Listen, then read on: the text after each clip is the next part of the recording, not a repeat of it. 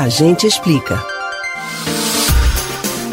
Você provavelmente deve concordar que sentir dor de cabeça é uma coisa bastante incômoda. As causas são muitas, e para fazer com que ela passe, tem algumas opções. Quando isso acontece com você, no meio do dia, o que você prefere? Esperar passar, tomar um remédio ou tomar um medicamento? Não entendeu qual é a diferença entre as duas últimas alternativas? Pois é, muita gente não sabe, mas remédio e medicamento não são a mesma coisa.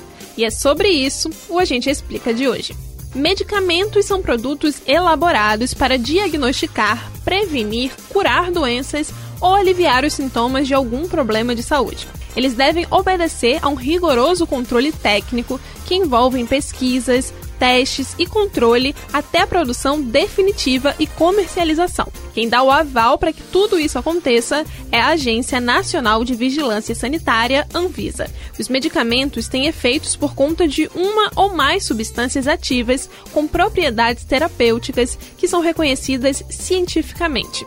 Até aí, ok, nada muito novo, certo? Mas por qual motivo essa descrição não serve para os remédios?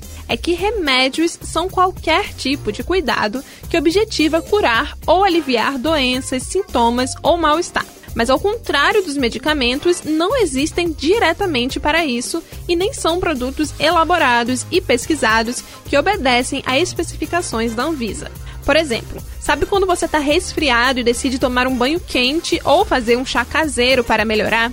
Isso é fazer uso de um remédio, porque alivia as tensões de um problema na saúde, mas não é um medicamento.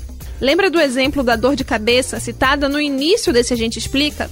Se você prefere tomar uma dipirona ou um paracetamol, você está optando por um remédio e um medicamento ao mesmo tempo. Mas se você decide apenas se deitar em um quarto escuro e esperar a dor passar, você está se remediando.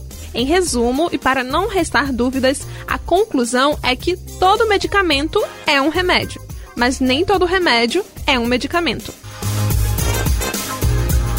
Você pode ouvir novamente o conteúdo do Agente Explica no site da Rádio Jornal ou nos principais aplicativos de podcast: Spotify, Google e Apple Podcasts.